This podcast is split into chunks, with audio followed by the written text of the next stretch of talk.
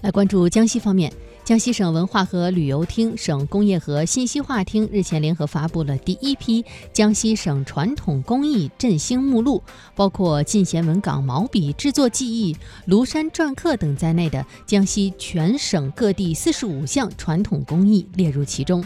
而根据介绍，这一次公布的首批江西省传统工艺振兴目录，重点选取了具备一定传承基础和发展前景、传承人数较多、有助于发挥示范带动作用、形成地方品牌的传统工艺项目，并适当向革命老区、贫困地区能够带动地方经济发展、扩大就业的项目倾斜。